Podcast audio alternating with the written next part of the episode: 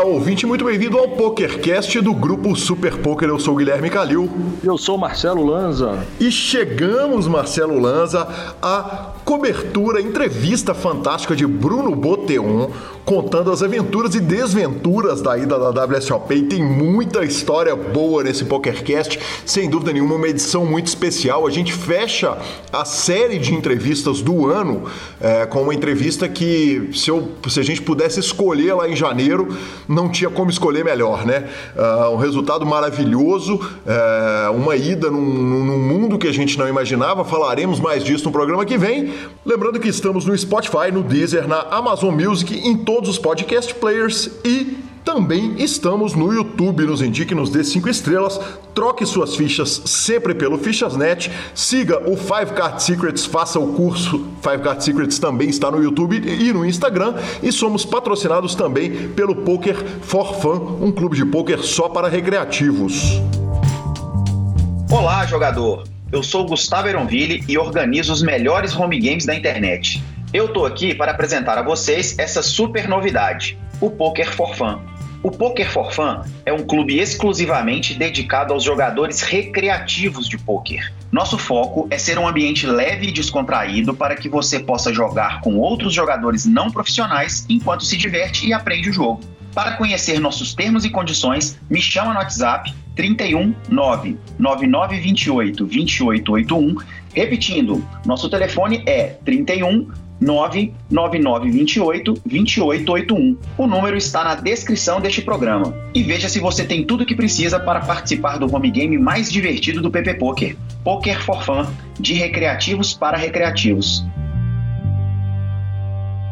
Perguntas, participações, sugestões, promoções e comentários. O nosso e-mail é pokercast.gruposuperpoker.com.br, Instagram e Twitter, arroba Guicalil e arroba Lanzamaia. Lanza, eu, eu, eu, preciso te fazer uma pergunta, velho. A gente chegou no final do ano e você passou o ano falando que e-mail em português. PokerCast, arroba Grupo Superpoker, em português. Mas o Instagram e Twitter, o senhor fala em inglês. Eu queria uma ah, explicação e... para isso tudo. É charme, patrão. É só charme. Ah, tudo É só charme. Eu, tô, eu estou desenvolvendo a, a, Como é que eu vou falar? Não, não é meu cacuete, eu estou desenvolvendo o meu. É, como Chavão. é que chama? Chavão? Uh... Não, o mineirês é um. Sotaque. Paulista, um sotaque. Estou desenvolvendo um sotaque americano, entendeu? Entendi, perfeito. Inclusive, está funcionando o seu charme, viu, senhor? Estou te vendo aqui em vídeo, parabéns. Senhor, como sempre, muito elegante. Nosso telefone é 31 975 18 9609 para mandar áudios de até um minuto e para a gente colocar no ar o seu áudio. E para entrar lá no grupão do Telegram, Marcelo Lanza, julgamos? Não. Isso está cada vez mais comum, né? O pessoal deve ter percebido que quanto mais tempo passa, menos eu jogo. Isso é oficial. É... Cara, a gente sempre brincava, né? Que quando vira profissão, nós temos que arrumar outros hobbies. Então antes era hobby, a gente jogava para burro. Agora que virou profissão, cada dia que passa a gente joga menos e menos. É, perfeito. Ainda bem que a gente não é ator de filmes adultos, né? Porque... É, é verdade. Eu ouvi verdade. Porque seguindo essa teoria, a gente já tá fazendo cada vez menos e menos, né? É, tem gente que gosta muito do trabalho. Ai, que coisa maravilhosa. Vamos direto para o senhor jogou? Vamos, eu vou te perguntar se o senhor jogou. Cara, eu joguei, joguei muito. Andei de lado ali, estamos jogando e estamos andando de, lateralmente. Andei jogando, joguei muito Holden, joguei muito Omaha de cinco cartas, ganhei no Omaha e perdi no Holden sem surpresa. Ah, só faltava ser o contrário, né? Exatamente. Bora para as notícias. Bora para notícia, porque WSOP e companhia. Exatamente. Começamos pela perna americana da WSOP, a que está sendo jogada só para o público americano em dois estados, né, Nevada e New Jersey, na WSOP.com. Uh, ah, ela terminou na semana passada a, a, a, primeira e a segunda parte desse, desse torneio. É... E Lanzinha, se a perna mundial na da, da, da WSOP que foi jogada na GG, teve 674 jogadores, a perna americana foi maior ainda, teve 705 jogadores, para surpresa desse que vos fala, e os prizes foram muito similares, claro, né? 674 de um lado e 705 do outro. Campeão vai levar 1 milhão 553 mil, segundo colocado vai levar 1 milhão de dólares, 1 milhão e 2 mil dólares, e o terceiro vai levar 529 mil dólares. A mesa final vai ser jogada no dia 28 de dezembro, no Cassino Rio. E lembrando que o grande campeão joga o heads up final contra Damian Salas, uh, da Argentina, valendo um milhão de dólares adicionados ao prize pool, né, pela WSOP e pelas salas de pôquer, no dia 30 de dezembro. O líder, Lanzinha, é, é o Joseph, Joseph Herbert. Herbert Cara, observa o seguinte, que eu vou te propor um bet, então observe com muito carinho essa tabela, Marcelo Lança. O líder Nem quero olhar. É, Nem quero olhar. O líder Já tem o lado. 13 milhões e 52 mil fichas. O segundo, o terceiro, o quarto e o quinto colocados têm entre 4 milhões e 400 e 5 e 300 ali. É, e nós temos nessa mesa final, na penúltima colocação, o Upshenka da Silva, que de Silva, que apesar do nome parecer brasileiro, ele não é. Ele é do Sri Lanka. E antes da gente propor o bet, é, Lanzinho, eu queria comentários e considerações aí a respeito disso que vimos. Você achou surpresa, então, o fato dos Estados Unidos terem mais, mais jogadores do que a perna mundial? Ô Lanza, acho. Eu achei surpresa. Mas, por outro lado, é, sendo engenheiro de obra pronta, é, comentando depois do acontecido, quando você olha, você fala o seguinte, cara, é muito mais fácil um jogador dentro dos Estados Unidos viajar só para dentro dos Estados Unidos. Quer dizer, imagina a guerra do Damian Salas, que saiu da Argentina, foi provavelmente para Portugal, de lá para a República Tcheca, da República Tcheca agora ele vai pegar uma perna, vai despencar para o Cassino Rio, em Las Vegas, enfrentando fechamento, enfrentando um monte de pepino, para depois entrar no avião de novo e voltar para a Argentina. Ele vai fazer um triângulo. Não, eu, eu posso te interromper? Sim. A gente não precisa de imaginar, não. A entrevista, o mestre Boteon conta a aventura para chegar lá. Mas para chegar lá, agora você imagina que o grande campeão ainda vai ter que ir para o Rio para jogar para depois voltar para o seu país de origem. Quer dizer, para rodar mais, só se abrir o ano jogando o Aussie Millions lá na Austrália, que provavelmente Sim, não, não, vai mas, ter. Mas, mas, ah, eu acho que aí, eu acho que esse é o menor dos problemas, jogar o HU por um milhão de dólares, entendeu? Eu acho que é diferente. Eu acho que a incerteza de se você vai poder jogar essa mesa final, como foi o caso do Boteon e Cia, e foi um caso que vários, inúmeros jogadores no mundo todo deixaram de jogar né? Isso, é, essa incerteza e mais a dificuldade de chegar na República Tcheca, eu acho que eles eram um grande, o grande problema da história. Você está na República Tcheca com um milhão e meio de dólares na conta para jogar um HU de um milhão é mole, pá. Free roll. O duro é saber se você vai conseguir chegar, entendeu? Exatamente. Então, é, então faz sentido então, respondendo a sua pergunta, faz sentido. E aí, por isso, é, eu depois, vendo a obra pronta, vendo o acontecido, eu acho meio natural é, que tenha sido como foi. Proposta de bet, Marcelo Lanza. Chip Leader tem 13 milhões de fichas, quase o triplo do segundo colocado, e nós temos um tetracampeão de bracelete que está mais ou menos short stack. Joseph e Upchenka contra o resto da mesa inteira, 100 reais, escolha seu lado. Não, eu quero te dar uma outra proposta de bet. Por favor. Escolha só a mesa final inteira e eu sou da mensala. Pronto, no HU. Acho que a gente devia pegar os dois bets, cara.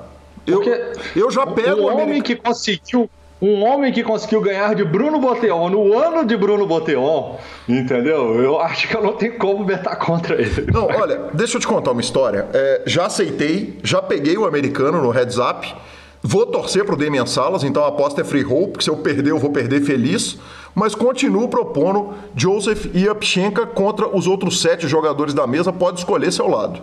Você ainda quer que eu escolha o lado? Uai, eu tô te. Não, se você quiser, eu também escolho. Eu tô te dando. Eu, eu, o justo é um, um seta a linha e o outro escolhe o lado. Não, pode escolher o lado, pode setar a linha. Eu já peguei, eu já propus a outra, a, o outro HU e já escolhi um lado, então eu faço mesmo. Perfeito. Então, o meu lado é o field. Eu escolho os outros sete jogadores. Então eu sou Joseph e Yupchenka e depois eu sou Salas. Exatamente. Exatamente. Tá resolvido, sim. Vamos que vamos. Vamos ver se eu termino o ano bonitão empatando. Essa eu quero empatar. Eu quero ganhar na WSOP e perder Heads Up. Bora. Negriano. Negriano versus Poke, Lanzinha. Vamos tentar encurtar, porque o programa tá brutalmente longo. Na verdade, eles encurtaram por nós. Só tivemos uma sessão no dia 21, também conhecido como ontem, na segunda-feira. Estamos gravando na terça. E depois deles tomarem uma semaninha de break, Daniel Negrano voou 800 mãos julgadas. Olha aí, estão chegando quase na metade do desafio, 11.400 mãos. Resultado: Daniel Negrano, 120 mil dólares positivos. Doug Polk está positivo no momento, quase 700 mil dólares, 694, ou seja, 17 bains. Tá, tá começando a gostar do jogo, duas sessões grandes seguidas, hein? Bora. Vamos que vamos. Golfan Challenge. Exatamente. Agora, uh, a gente tinha que nas últimas, com 20.500 mãos jogadas das 35 mil mãos. O Phil Golfond estava 259 euros positivos, menos de 13 bains. Eles jogaram duas sessões, dias 16 e 17, 500 mãos cada. Na primeira, o Golfond ganhou 20 mil euros. Na segunda, o Golfond ganhou 73 mil euros. Ou seja, o Phil Golfond está ganhando por 352 mil euros, o que significa 17 bains. Marcelo Lanza, você falou na hora que passasse para frente que podia ficar bonito o troço pro Golfond. Que, que, que boca, hein? Pode pegar martelo e prego. Agora vai começar a fechar o caixão. Agora não tem mais conversa. Vamos que vamos. Vai Falando ser... reto, hein? Vai ser uma bela história e a gente lembra que o próximo programa vai ser uma recapitulação do ano e vamos falar muito a respeito dos Golf on Challenges. Bom, final de ano, aquela velha época, época de Hall da Fama, assim, ó Época de Hall da Fama, Lanzinha. É 10 indicados, que na verdade são 11 indicados, Lanzinha. E aí eu vou te perguntar. Eu repito ou não repito os critérios para alguém ser indicado para o Hall da Fama? Porque todo ano a gente repete a mesma coisa. Você tem que considerar que de um ano para cá nós temos novos ouvintes que podem não saber como funciona. Então é óbvio que repete. Aí sim, vamos que vamos.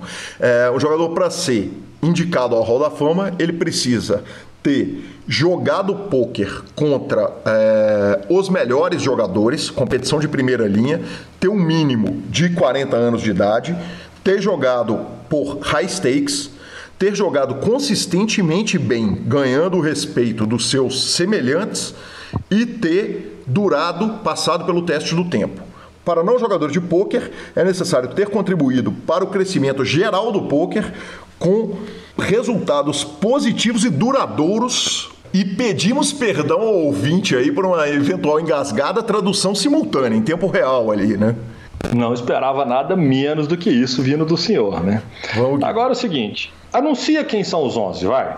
Vou falar... Porque eu já é... tenho uma pergunta reta, porque esses 11 aí a gente já podia cortar aí, já tem nego aí que não devia nem estar na lista. Exatamente, eu já vou falar é, é nomes e funções no poker. Patrick Antônio, jogador, Loma Karen e Norman Chad, narradores da WSOP, né, do World Series da ESPN.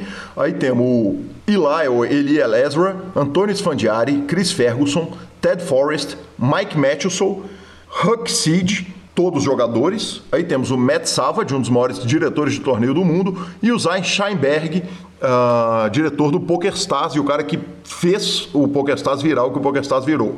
Tá, é... Me... repete para mim Mike Matheson, por favor. Mike Matheson. Tá, mas qual que é a função dele? Jogador. Ah, tá. Entendi. E você acha mesmo que ele deveria estar numa lista dessa? Peraí. Um cara que. Não, um cara, um cara que faz mal igual o cara faz mal. E o Chris um arrogante, idiota. Não, calma, vou chegar. ah, sim, desculpa, primeiro, desculpa, peraí, desculpa, um, desculpa. Um cara que faz mal, um cara desagradável desse, sabe? O que, que esse cara pode acrescentar? Porque ele tá lá há muitos anos. Ah, Papai Noel também tá na história da humanidade. Nem por isso tem que ir pro Hall da Fama. Tá de brincadeira comigo. Ó, o Hall da um Fama do Natal, o Papai Noel certamente precisa, né? Isso. Agora, Chris Jesus Ferguson, um cara que estava na cabeça de um dos maiores episódios, um dos mais tristes episódios do poker mundial. Como que um cara desse é indicado para o Hall da Fama? É, eu acho que piada umas coisas. Lanzinho, olha só. Ele pode ter o histórico dele, mas É, eu o- acho que o, que o ele Chris fez de mal Ferguson- apaga o que ele Com todo o mal, cara, e aí tem um grande argumento que é o seguinte: a turma do poker fala que o Hall da Fama do beisebol não leva em consideração o caráter, leva em consideração a- a- a- as pedras que ele botou na construção do esporte. E aí eu até acho que o Chris Ferguson não tem bala, tem mil caras anteriores a ele para entrarem é, no, no, no, no para entrarem no Hall da Fama. Dá para compreender o nome dele aí, apesar de eu estar com você. E aí eu te Não é nem peço. questão de caráter, é uma questão de dar cano generalizado em não sei no, mundo do poker e que se não fosse o PS para comprar e pagar a turma, a gente tinha tido o maior episódio de cano da história. É, é- é diferente, não é nem caráter, não. É, é mal de forma direta a imagem do poker, a comunidade do poker, é uma proibição do mercado americano até hoje do poker. Quer dizer, Isso é brincadeira. Perfeito. E ainda tem é, um último cara que é, é, é, é, que houve questionamento a respeito dele, que é o Isaiah Scheinberg, fundador do PokerStars, que fez um acordo esse ano com o governo americano e se livrou da- do processo da Black Friday. Então, é, ele está com, com a pena dele paga, é o cara que o Daniel Negrano está defendendo, que entre para o Hall da Fama, e realmente eu acho que tem muita gente aí que não tem muita chance de entrar. O Patrick Antônio não vejo entrando, o Elezro eu não vejo de jeito nenhum entrando, o Chris Ferguson também não, Ah, acho que o Ted Forrest é grande candidato, o Mike Matthews sou sem chance. Ah, olha, o Ted Forrest, Huck Seed ah, seriam os meus, os meus, é, é, é, como é que chama, as minhas apostas. Se bem que o Isaiah Scheinberg, pelo que, pela campanha do Daniel Negrano, pode ser que entre, não duvido. Ah, eu vou de. Eu vou de. Eu vou de. de azarão. Eu vou de Sfandiari. Cara, eu acho que o Sfandiari vai entrar, não vai ser esse ano. Eu vou de Sfandiari. Eu acho que pelo histórico dele ele merece. Mas do jeito que eles estão fazendo as picks aí pro Hall da Fama, eu acho que ano que vem nós vamos ver Dan Bilzerian aí também. Eu acho. Eu acho. Estão, Se assim, vão tá- botar tá o liberado. Daniel Zero, eu tenho que botar o Neymar, cara. Tá liberado. Tá liberado, eu acho. Tomar banho. Para nossa quinta e última notícia, Tiago Paulo faz hoje, no dia da gravação, uma live beneficente. Então a gente está trazendo a notícia. Na hora que você está ouvindo esse programa, ela já foi para o ar. Mas não custa a gente apontar ah, essa, essa, esse ato fantástico do nosso querido amigo, patrocinador e meu professor pessoal, eh, que está fazendo essa. Ele vai jogar uma sessão de 25,50. Então siga lá no Instagram, 5 underline cards secrets. E a ação é a seguinte: se ele terminar a sessão perdendo, ele vai doar mil reais. E se ele ganhar, independente de quanto ele ganhar, vai tudo doado para GAPEB. A GAPEB é uma instituição de assistência social a pessoas com deficiência física e ou intelectual, carentes e adultas e aos respectivos familiares. Então, parabéns, Thiago Paulo, sensacional, cara. Que, que seja muito lucrativa, mas se não for, já é um ato fantástico nesse final de ano. Faltou o Thiago Paulo divulgar o, o nick dele pra turma poder assistir nas actions da, da 2550, né? Mas tudo bem. Mas tudo isso é bem, moleza, tudo Lanzinha. Só ir lá nas lives, as lives do, do, do Five Card Secrets. É verdade, lá, é verdade. né? Então tá tranquilaço. Boa. Ficamos. Bora? Bora. Bora pro, pro momento mais aguardado do ano. A entrevista que é, pode não ser a entrevista do ano, porque isso é. Cada um gosta de uma entrevista, né? Isso é, você fez grandes entrevistas ao longo do ano, mas no poker. é, a gente pode considerar um dos maiores resultados da história do poker brasileiro, sem dúvida nenhuma. Sem dúvida nenhuma, não sem antes ficarmos com a palavra do Fichasnet. O Fichasnet é o seu parceiro para compra e venda de ficha nos principais sites de poker online. Chame o Fichasnet e avise que chegou até eles pelo PokerCast para participar de promoções super especiais para os nossos ouvintes. O WhatsApp do Fichasnet é 062 99837 1007 e lá você negocia suas fichas com os melhores preços. O Fichasnet trabalha com créditos do PokerStars, PariPoker, PP Poker, o Poker, EcoPays e AstroPay Card. Repetindo, o WhatsApp do Fichasnet é 062 99837 1007. O número está na descrição dos nossos programas. Fichasnet, confiança e melhor preço para suas fichas.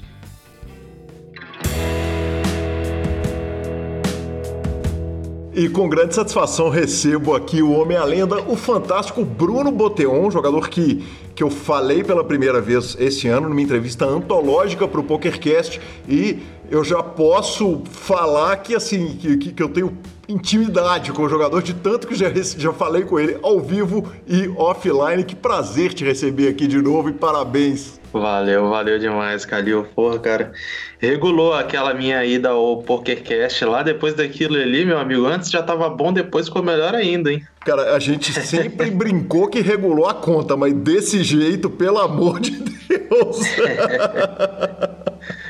pois é, cara. Cara, satisfação demais estar aqui de novo. É, tipo, num momento tão especial para mim, para minha carreira, para minha vida. É, tô muito feliz de com tudo que tá acontecendo e estou muito feliz de estar aqui conversando com você e poder contar um pouco, contar tudo aí sobre o que aconteceu, as sensações, as, os momentos que eu vivi aí. Que legal, Bruno. É claro que eu tenho que começar a história de uma forma cronológica. Em primeiro lugar, parabéns, né? Claro, eu, eu, preciso te dar os parabéns agora ao vivo, já dei offline antes da gente entrar no ar, mas, cara, parabéns, que resultado magnífico para o Brasil. E eu começo, a gente vai começar da, por ordem cronológica e, evidentemente, a gente tem que começar antes de você registrar no torneio, Bruno. Da Bahia de 10 mil dólares num torneio em que não se tem certeza a respeito da ida e está escrito na regra o seguinte: quem não chegar para a mesa final está eliminado em nono. É, eu queria que você falasse um pouco a respeito da decisão, em primeiro lugar, de jogar o torneio. É, eu confesso para você que eu cometi um pequeno erro de não procurar saber, mas acabou sendo um acerto, né? Não foi exatamente um erro. Na hora, provavelmente foi um erro de eu não ter procurado saber muito sobre isso. Eu fui mais na, na naquela na, em aproveitar o momento, naquela intuição boa de que ah, as coisas podem dar certo e é o main event da WSOP, eu tenho que aproveitar essa oportunidade. E aí eu meio que eu não me preocupei com isso, para ser sincero. Eu só registrei e vi o que, que ia dar, e depois, se acontecesse coisas positivas, eu conseguisse ir bem no torneio, eu ia me preocupar com isso depois, né? Eu basicamente eu estava eh, numa fase extraordinária desde o início do ano, então eu achei que seria uma oportunidade que eu não poderia deixar de aproveitar, que seria jogar o main event da WSOP. E eu não pensei nas consequências de viajar para para a República Tcheca, se eu ia conseguir ou não chegar. Eu não pensei nisso porque isso já é outra coisa, mas eu deveria ter pensado sim. E aí acabou que eu fui, registrei, é, não pensei em nada, assim, basicamente. Eu só registrei mesmo, aproveitei o momento ali. Eu, eu tava, costumava jogar já alguns torneios de 10K, 5K, então esse seria um dos torneios mais importantes de 10K que eu jogaria. E eu não hesitei, né? Eu geralmente eu tenho esse perfil assim, quando eu tô jogando online, eu meio que eu não penso muito às vezes para registrar em algum torneio de buy grande, tipo, às vezes eu, eu penso um pouco antes do, da, do field, né? Se o field tá bom ou não para entrar, às vezes eu não entro por causa disso, mas tipo, tem, tem horas que eu sei que eu devo jogar e eu acabo não pensando em mais nada. Eu, quando eu vejo que tem algum motivo de eu que faça com que eu jogue aquele torneio. Eu não preciso pensar mais nada, não preciso hesitar e ficar, nossa, será que eu dou esse bain tal, cara, não sei o quê. Tipo, não, geralmente eu sou muito de momento ali, eu vejo que eu tenho que jogar, eu clico muito rápido, ele registra na hora e, e, e vou embora, entendeu? Eu não paro e penso muito, não. Eu sou mais de, de momento. Então ali, eu vi o torneio rolando, main event, só registrei, só, só fui e, e depois a gente vê o que acontece, entendeu? Bruno, você sabia da regra? Quer dizer, você sabia que caso você não conseguisse embarcar para lá. Obviamente, os detalhes a gente acaba sabendo depois e nós vamos falar deles todos. Mas você sabia da, da regra? Quer dizer, se eu não chegar lá, eu fico a nona colocação? Eu fiquei sabendo disso depois que eu passei pro dia 2, né? Uhum. Que aí uhum. foi quando eu fiquei um pouco triste. Porque eu passei pro dia 2 e aí eu vi que tinha, tinham muitos brasileiros que não estavam jogando por causa disso e que se eu passasse para FT eu poderia ficar em nono, e aí eu fiquei chateado com isso. Eu, descobri depois que eu passei pro dia 2, não antes de jogar o torneio. Eu acho que essa, essa polêmica toda aí da, da viagem para República Tcheca, acho que ela rolou mais depois do primeiro turno, do turno 1A do Main Event, né? Eu joguei o turno 1A. Então, foi na semana depois do turno 1A que começou a vir as notícias que ia ser difícil. Provavelmente, se eu não tivesse jogado o turno A, eu, eu não teria jogado o, os outros turnos tentado por causa dessas notícias, sabe? Sim. Então, eu acredito que eu ia ir na, com a galera ali, seguir a maré. Mas eu acabei registrando logo no turno 1A, que não tinham muitas informações sobre isso, eu não tinha visto nada sobre isso. E eu fui na, no, no, no feeling ali, no, no peito, né? Foi, foi mais ou menos isso. É. Mas eu não sabia. Uh, uh, esse dia 2, você consegue jogar desconectado? Quer dizer, não afeta em nada o, o jogo? Dá para pra ligar o larga para lá e vamos jogar o jogo? É, foi o que eu fiz, cara. Eu não, eu não tava ligando muito para esse negócio da viagem, se ia dar certo ou não. Não tava ligando, não. Eu joguei o jogo normal mesmo, nada, não fiz nada diferente, não joguei mais para frente por causa disso, não. Não fiz nada diferente. Joguei o jogo e depois eu vejo o que, vai dar. De novo, mesma coisa. Vou jogar, depois eu vejo o que vai acontecer. E aí aconteceu que eu peguei FT, fiquei chip leader, né? E aí tive que pensar muito, né, sobre essas coisas e ir atrás, cara. Aí depois eu vi que tinha esse problemão, mas durante o jogo não afetou nada não. Bacana demais. Bruno, eu obviamente comecei a acompanhar da reta final, estava tendo o torneio dos ouvintes do PokerCast e a gente faz uma live com os ouvintes. Então a gente estava ali e eu tô dando notícia pros caras, falando, cara, botei outra gigante, botei ó, primeiro caiu um brasileiro, caiu outro brasileiro, depois eu botei outra gigante, botei outra gigante, Boteon é 11 de, on, de 11. e dali a meia hora, Boteon é um de nove, um de oito classificados, um de nove, perdão. É, cara, conta pra mim, se você puder passar para mim um pouquinho da montanha russa dessa reta final específica, porque essa é uma bolha muito especial, né? A, a bolha do, do, do, do, que antes foi November 9 e que hoje é a mesa final da WSOP. É, cara, é, na hora ali eu não conseguia pensar em nada eu só queria fazer ficha e tentar me classificar para a final. Na hora eu não pensei em WSOP, não pensei em nada, em nenhuma. Em nada que fosse me deixar nervoso, sabe? Eu tentei excluir tudo isso. Uhum. Mesmo que seja difícil, né? Então foi algo que, que fez com que eu jogasse solto ali. Eu não pensei em nada disso, assim. É, a, realmente foi uma montanha russa do caramba ali para mim. Eu, eu cheguei a ficar um de 11, depois eu fiquei 11 de 11. Para ser sincero, eu não costumo muito lembrar as mãos, não. É, eu, eu meio que eu esqueço das mãos, assim. Eu não consigo lembrar muito como que foi essa montanha-russa, quais são os potes importantes. Eu sei que... Eu não sei como que eu perdi ficha, não. Quando eu tava 1 de 11 e eu depois fui para 11 de 11. Eu não lembro. Eu sei como que eu ganhei, né? Eu, eu consigo lembrar os que eu ganhei. Ganhei alguns flips importantes ali. É, depois eu, com muita ficha, eu fui pressionando a galera e, e consegui passar a chip leader, porque é, quando eu tava chip leader, eu fiz mais ficha ainda pressionando a galera, porque era bolha da FT, né? Então eu fui dando all-in com muita coisa ali para roubar os blinds e pressionar os stacks médios ali. Fazer o que eu gosto de fazer, né? Que é pressionar quando eu tenho muita ficha, é uma coisa que eu, que eu gosto bastante e acabou dando certo. Eu me preocupei um pouco ali quando eu tava short, obviamente, de que de, sei lá, de não conseguir ir para final, alguma coisa do tipo, mas eu mantive a calma ali, é, tentei fazer tudo que eu podia e acabou que essa montanha russa foi, foi boa para mim no final das contas, né? Sem dúvida nenhuma. É, seria uma bolha especialmente amarga não ir para a mesa final ou ir com stack irrisório, quer dizer, chegar lá com stack microscópico, muito sujeito a atravessar o mundo, aquela luta toda para cair na nona colocação se você tivesse passado com três, quatro blinds? É, qual era o sentimento ali, se você imagina, se você tivesse ultra short na, na, na bolha dos nove ali? Cara, é, ia ser eu não sei, cara, o sentimento, cara, de passar. Não sei se eu passasse mega short, como seria. Eu ia viajar, obviamente. Eu ia estar tá mega focado. Se eu te garanto que eu ia estar tá focado, se eu tivesse, sei lá, quatro blinds, eu ia ficar mega focado para ir para 8, 10 blinds. Cara, eu. Short stack, assim, eu. Eu sou muito focadão, assim, para pegar os spots, roubar os blinds, ou, tipo, pegar a mão certa para tentar dobrar, enfim. Eu, eu ia, tipo.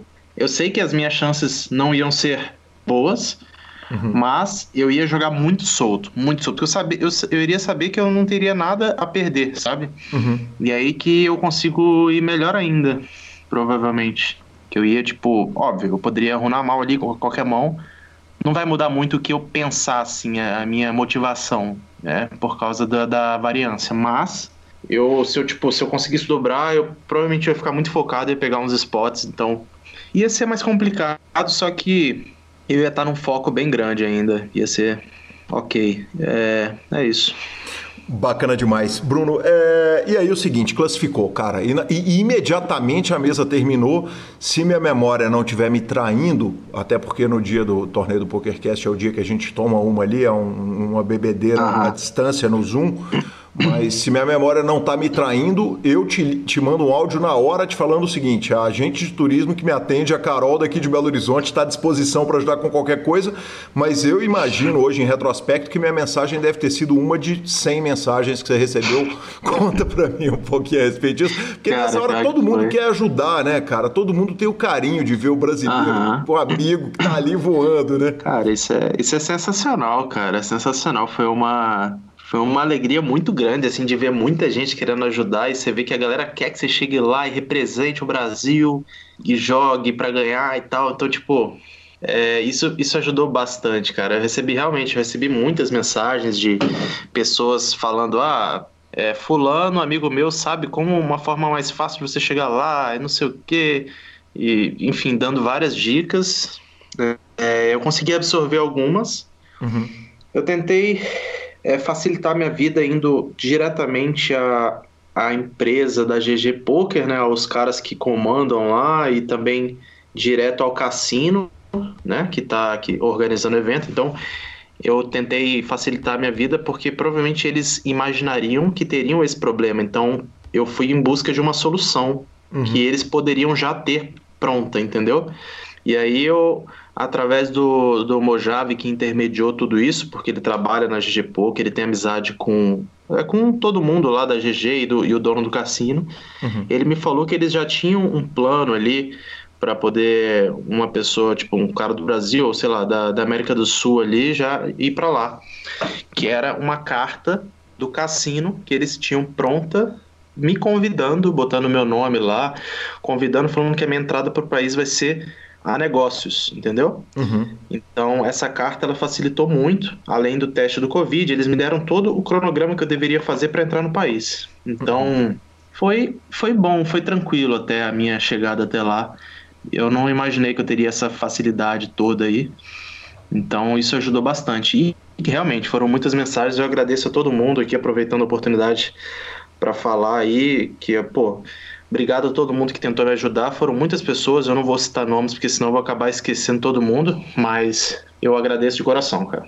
Bruno, quanto que a GG ajudou de fato, efetivamente? Quer dizer, é, é, os caras abraçaram a causa como vamos botar o Bruno aqui e, e, na verdade você tinha um cara com exatamente o mesmo problema seu, que é o Demian Salas, saindo de uma região que no mapa da, Tchecoslov... da República Tcheca, perdão, estava é, vermelho. E aí, para o ouvinte que não sabe, existia ali uma lista de países vermelhos e que a, a guia de instrução original da República Tcheca falava o seguinte: se você está num país vermelho, você não vai entrar na República Tcheca. Fim. Aí, aí se puxava uma é. setinha e falava assim: salvo em casos de.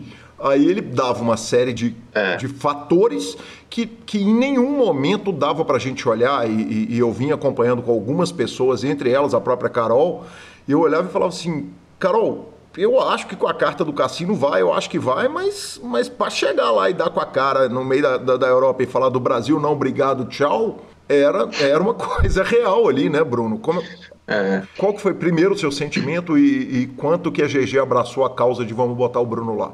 Eu fiquei. O sentimento foi de angústia, assim. Pra, eu fiquei muito na dúvida se eu consegui ou não. Foi, foi, foram umas duas noites ali de.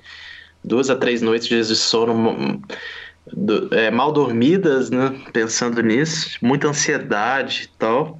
Aí, cara, eu fui, eu fui conversando muito com o pessoal da GG através do, do Mojave que trabalha lá. É, e aí eu fui, eu fui sendo tranquilizado por eles, dizendo que estava tudo bem, que ia dar tudo certo, que era para ter essa carta em mãos, para ter o teste do Covid negativo, que ia dar tudo certo, entendeu? E se eu precisasse de alguma coisa, nessa carta teria o número deles na para ligar lá para o cassino e tudo mais. Além de que também e viria alguém do cassino me buscar no aeroporto, né? Uhum. Então ajudaria um pouco mais isso aí. Foi basicamente isso. O pessoal, ele, eles facilitaram ali a minha entrada, já tinham já um, um cronograma, um, algo que eu poderia seguir que daria é, certo, né? Perfeito. É, quando você chegou lá, você deu uma cutucada no Moja, você falou, Moja, você estava me tranquilizando, mas você estava com essa certeza toda que você, que você ia me botar aqui para jogar o torneio? Não, ele parece que ele falou que estava tudo bem, que realmente estava tava tranquilo, assim, é, de, de entrar, assim, com essas... É, com essa carta e tudo que o pessoal ajudou, então não teria muito problema. Realmente a gente estava... Eu até fiquei mais tranquilo, assim, com ele falando e pessoal da GG tranquilizando ali, sabe? Bacana demais. Bruno, mas a viagem de qualquer forma começa já com uma portada na cara, que é o aeroporto de Maceió. E essa história eu queria que você contasse. Eu não sei nem se você contou ela em outros meios de, de comunicação, porque você deu tanta entrevista a respeito disso, mas a gente não pode deixar de registrar aqui no, no PokerCast essa, certo, essa esse primeiro momento. Claro. É, então, é, é, o meu itinerário seria Maceió, Recife, é, Recife, Lisboa uhum. e Lisboa, Praga, né? Uhum. Então eu teria que pegar o primeiro voo é, regional ali mesmo, que seria da companhia da Azul, que seria Maceió, Recife, que em, te, em, é, em teoria seria o mais fácil, né? É, e aí em Recife eu já pegaria numa companhia aérea internacional, que já seria um problema maior, começaria mais o problema dali e aí eu iria para Praga. Uhum. Para Lisboa, depois para Praga. E aí em Maceió, é, eu peguei a fila ali e aí o rapaz perguntou, é, o atendente ele perguntou, é, ah, para onde você vai? Destino final. Aí eu, Praga. Aí o cara, quê? Aí eu, não, Praga. Eles, República Tcheca? República Tcheca não tá entrando brasileiro. Aí eu falei, não, mas eu vou pra. Aí eu já tava com tudo em mãos ali, o teste do Covid, é, a carta, cassino. tudo. É, tudo. Aí eu falei, não, mas espera aí, eu tô com um teste do Covid negativo e eu vou a negócios. Eu vou para um evento que eu fui convidado na República Tcheca. Uhum. E, e eu tenho a carta do, do Cassino Kings, enfim. Aí o cara perguntou o que, que eu fazia. Eu falei, ah, jogo poker. Enfim, uhum. foi bem assim. Eu fiquei um pouco desconfortável, né? Porque eu sei que muita gente não sabe nem nada de poker, então. Tipo, às vezes eu, eu achei que poderia dar um problema por causa disso, assim, o pessoal achar que eu, sei lá, posso ser um trambiqueiro, um, um cara doido, porque ninguém sabe de nada sobre poker, os caras são desinformados, entendeu? Então, Sim. aí Aí eu falei, ah, fui convidado para jogar um torneio de pôquer, um mundial de pôquer no cassino. Eu tenho essa carta aqui. Aí ele falou, ah, me dá a carta e me dá o, o teste do Covid e tal. Aí, aí ele entrou numa, num, numa sala, fechou a porta e ficou, o cara ficou uns 40, 50 minutos lá. Eu fiquei esperando. Aí tinha até uma fila grande atrás de mim, aí abriu um outro guichê. E aí eu fiquei esperando, esperando, esperando. Aí o cara voltou e falou, ó, você não vai conseguir embarcar não, porque realmente é, não está entrando brasileiro lá e essa carta não está servindo muito, porque quem tem que autorizar alguma coisa é o governo de lá. Então, o que eu digo para você é que você precisa é, falar com eles lá para eles, para o governo entrar em contato e autorizar, entendeu? Aí, aí, meu amigo, aí eu já falei, fudeu, porque já começou em Maceió já dando uma merda. Falei, imagina em, em imagina Praga, em Lisboa, Lisboa. É. Meu pai do céu, ferrou. Aí, aí basicamente eu saí da fila ali da, do negócio. Eu confesso que eu fiquei abalado na hora, né? Uhum. E aí eu sentei na, numa cadeira ali e fiquei pensando o que eu poderia fazer. Aí eu até conversei com um amigo meu também que me, me ajuda assim nessas coisas. Aí ele falou, cara, vai lá no, no, no guichê, fala com aquele cara que para ele te embarcar para Recife, para Recife, porque eles não têm nada a ver com a sua viagem de Maceió para Recife. E se o pessoal lá da companhia aérea de Recife, que é da TAP, né, da, pra, que eu iria para Lisboa, uma companhia aérea TAP. Uhum. Se o pessoal quiser, desse algum problema lá, eles te mandaram de, mandavam de volta para Maceió e, e acabou. Uhum. Mas você precisa ir para Recife, porque o seu voo é agora à noite. Realmente, o meu voo era tipo. Que horas são isso? Indo... Quanto tempo você chegou antes no aeroporto? Tá. Que horas era o voo e, e qual, qual era o eu cheguei Eu cheguei meio-dia, meio-dia e pouco. O voo pra, pra, de Maceió a Recife era 2h45, Uhum. certo? E é uma hora de voo de Maceió a Recife, é bem perto. Bem Então, perto. é 50, 50 minutos, aliás. Então seria de 2h45 até 3h35. Aí eu ia ficar de 3h35 até as 8 horas da noite esperando para meu voo para Lisboa. Então teria uma. Até apertado, né, Bruno? Até, costuma ser até maior, né, esse- nesse tipo de, de caso. Uhum. A espera. Aí eu, beleza. Aí eu, aí eu voltei lá no cara e falei, amigo, olha só. é, eu preciso só que você me, me deixe ir para Recife e lá eu me resolvo. Se os pessoal lá da, se o pessoal da TAP quiser me mandar de volta para Maceió, eles me mandam e tal. Aí ele falou, bom, me dá aí essa documentação de novo, deixa eu ver de novo isso aí. Uhum. Aí ele entrou de novo numa salinha lá no quarto, passou um tempão, voltou, ele falou, ó, eu vou te liberar para ir para Recife, só que eu preciso que você assine, que você que você escreva aqui que de- faz, faça uma declaração de que você vai arcar com todos os custos que você vai ter em Recife caso eles te mandem de volta para cá. Uhum. Né? Basicamente isentando o azul. É, exatamente. Aí eu peguei um papel em branco lá, Uhum. uma caneta e botei lá. Eu declaro que arco com as minhas, os meus custos e tal. E aí assinei, dei pra ele. Aí ele me deu o cartão de embarque. Aí beleza. Você devia ter assinado eu- Bruno Boteon, CPF e tal, jogador de pôquer. Pois é, cara. Aí eu fui, aí entrei na sala de embarque. Já Isso, um tá pouco apertado já abalado. o horário. Pelo, pelos tempos, você já É, tá já chegando tava- na hora do voo. É, já tava na hora do voo, cara. Aí, é, aí eu fui lá correndo pra sala de embarque. Cheguei lá, o voo tava atrasado. Aí eu falei, opa, ainda bem, né? Porque senão eu poderia ter ter corrido isso de não, não pegar o voo e tal. Aí fiquei esperando o voo de Maceió a Recife. Aí dá umas três e meia da tarde, certo? Uhum. E aí é, o meu voo lá de, de Recife para Lisboa, ele é, se eu não me engano, ele é 8 e meia. Ele é 8 e meia. Eu precisava estar umas duas horas de antecedência por ser voo internacional e tal, então eu precisava estar sete e meia, seis e meia lá, Uhum. né? Sim. Aí o que que acontece? É, aí eu chego na sala de embarque, o voo tá atrasado, era 2h45, já é 3h30 e nada. Aí, aí o cara fala, ah, o voo foi cancelado para Recife e é, o pessoal do voo que foi cancelado para Recife, eles vão ter direito a, a, a entrar num- numa van, era uma, ah, não, um ônibus. Um ônibus para todo mundo que iria sair às 4h30 para Recife e, e aí, tipo, sem custos e tal, ia de ônibus. E aí são quatro horas de viagem de ônibus. Ou seja, horas. Perdemos o voo. Perdemos o voo lá de Lisboa, ferrou tudo, né? Aí, cara, tipo, era três e meia. Vamos supor que se eu pegasse esse esse esse negócio aí, quatro e meia, esse ônibus, eu ia chegar oito e meia lá, per- acabou, perdi o voo. O voo é oito e meia, pô. Não teria condições. Então, o que que eu fiz?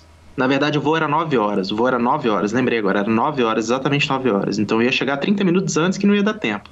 Uhum. Aí eu falei, ferrou, né? Aí eu fui procurar, não tinha nenhum voo de Maceió a Recife. Nenhuma companhia aérea faz voo para Recife a não ser Azul. É só Azul que faz. Uhum. Então, eu teria que ir de táxi. Foi o que eu pensei na hora, né? Falei, eu vou pegar um táxi agora. É, se de ônibus é 4 horas, de táxi provavelmente vai ser mais. é, vai, vai ser menos tempo. E outra, era 3 e meia, 3 e meia da tarde. Se eu pegasse um táxi naquela hora, exatamente, eu ia ganhar tempo.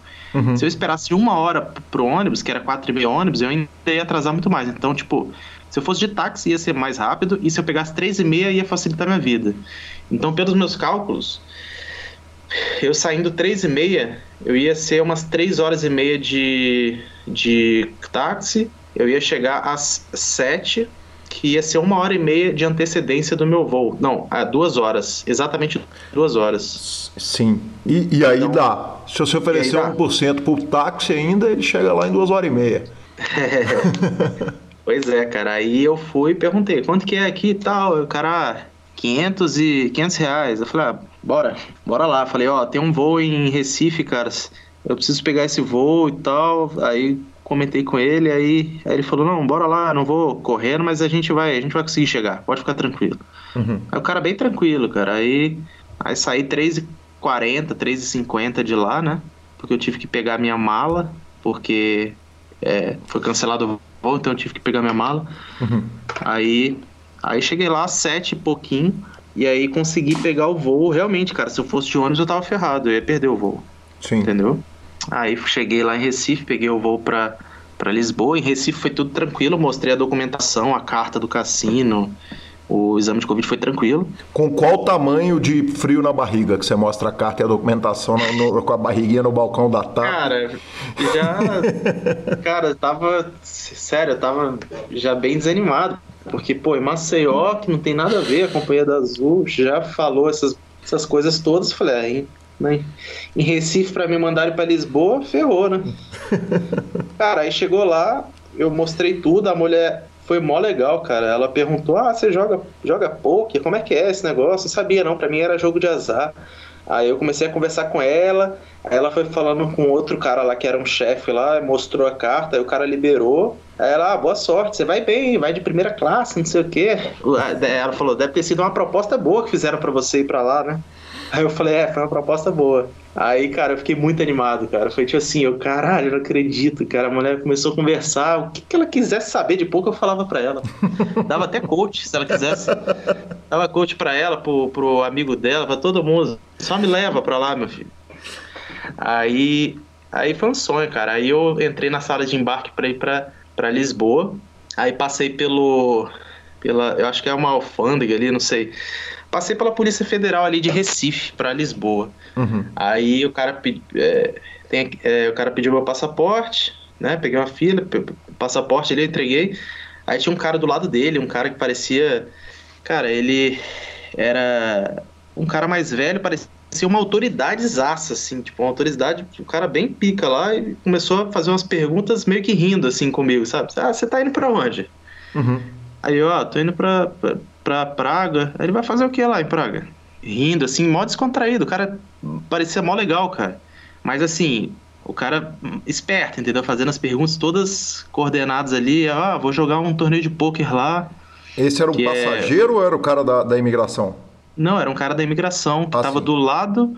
Tipo, tinha um cara que pediu o passaporte, olhava a minha documentação e tinha um outro cara do lado que perguntava essa, todas as coisas para mim, sabe? Ok. Aí eu fui respondendo tudo. Ele, ah, você vai jogar poker lá e tal? Aí eu vou. Aí ele, ah, legal. Você tem tudo aí, é, tudo aí pra, entrar? Eu tenho. Aí ele viu a documentação e falou, ah, pode ir lá, vai lá, boa uhum. sorte. Aí eu, nossa, Aí eu entrei na sala de embarque, aí peguei o voo de Recife para Lisboa. Descer em Lisboa, e... outro, outro pânico? É, fiquei assim, esperando, tipo, sempre é, sem saber o que podia acontecer, né? Uhum. Aí em Lisboa, peguei o voo para Praga. E, cara, Lisboa também foi bem tranquilo. Nem lembro muito como que foi. Eu sei que foi muito tranquilo. Ah, não. Lisboa, na real, é. Eu passei pela, pela imigração ali e tudo mais. Peguei a fila, mostrei a documentação. Foi tranquilaço. Me liberaram de boa. Uhum. E, cara, o lugar mais tranquilo de todos foi Praga. para entrar Sim. lá. Sim. Aí Pô, chega em Praga.